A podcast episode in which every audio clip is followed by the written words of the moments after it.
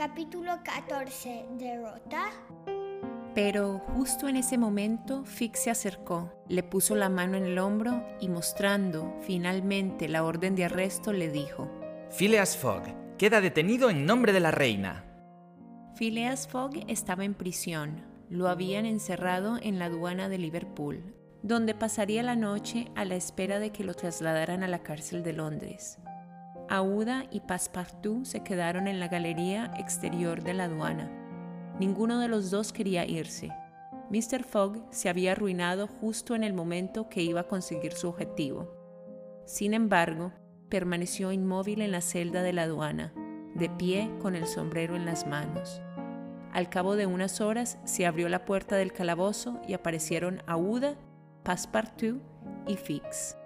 Mr. Fogg, balbució Fix. Perdón, un error lamentable. El ladrón ya fue detenido hace dos días. Es usted libre. Mr. Fogg, Aouda y Passepartout salieron de la aduana, subieron a un coche que Fix les había preparado y llegaron a la estación de Liverpool en pocos minutos.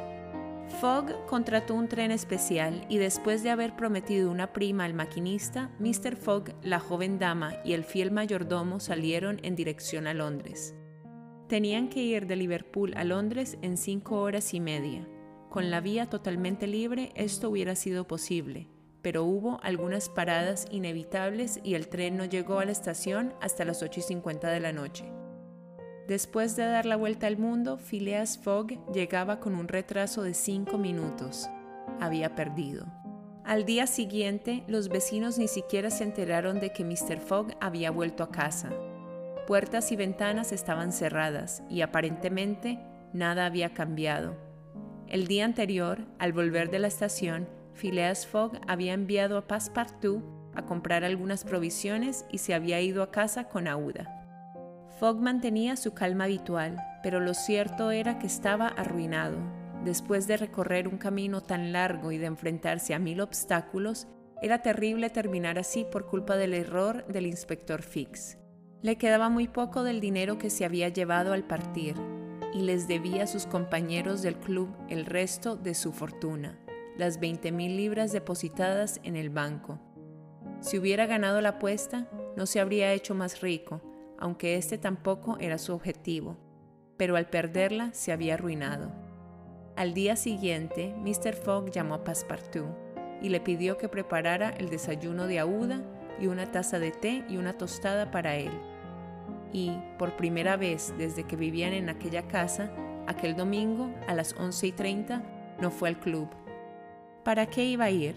Sus compañeros ya no lo esperaban porque la noche anterior, a las 8 y 45, Fogg no había aparecido en el salón del Club Reform y había perdido la apuesta. Ni siquiera sería necesario que fuera a buscar el dinero al banco, porque sus adversarios ya tenían el cheque firmado por él. Phileas Fogg se quedó en su habitación y a las 7 y 30 de la tarde fue a ver a Uda. Fogg se sentó junto a la chimenea frente a ella, la miró y le dijo, Perdóname por haberte traído a Inglaterra. Yo, Phileas. Permíteme... Continuó Fogg.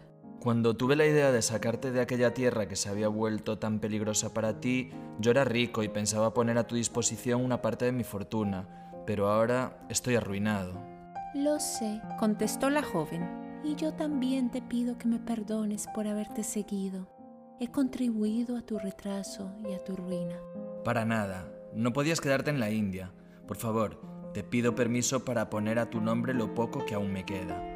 Pero, ¿y tú? Yo no necesito nada.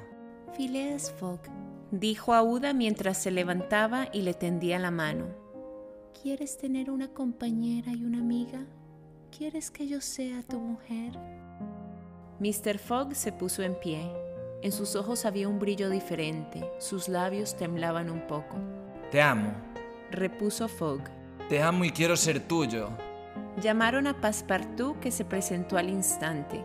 Fogg tenía en sus manos las de Aouda. Passepartout comprendió y su cara se puso radiante como un sol.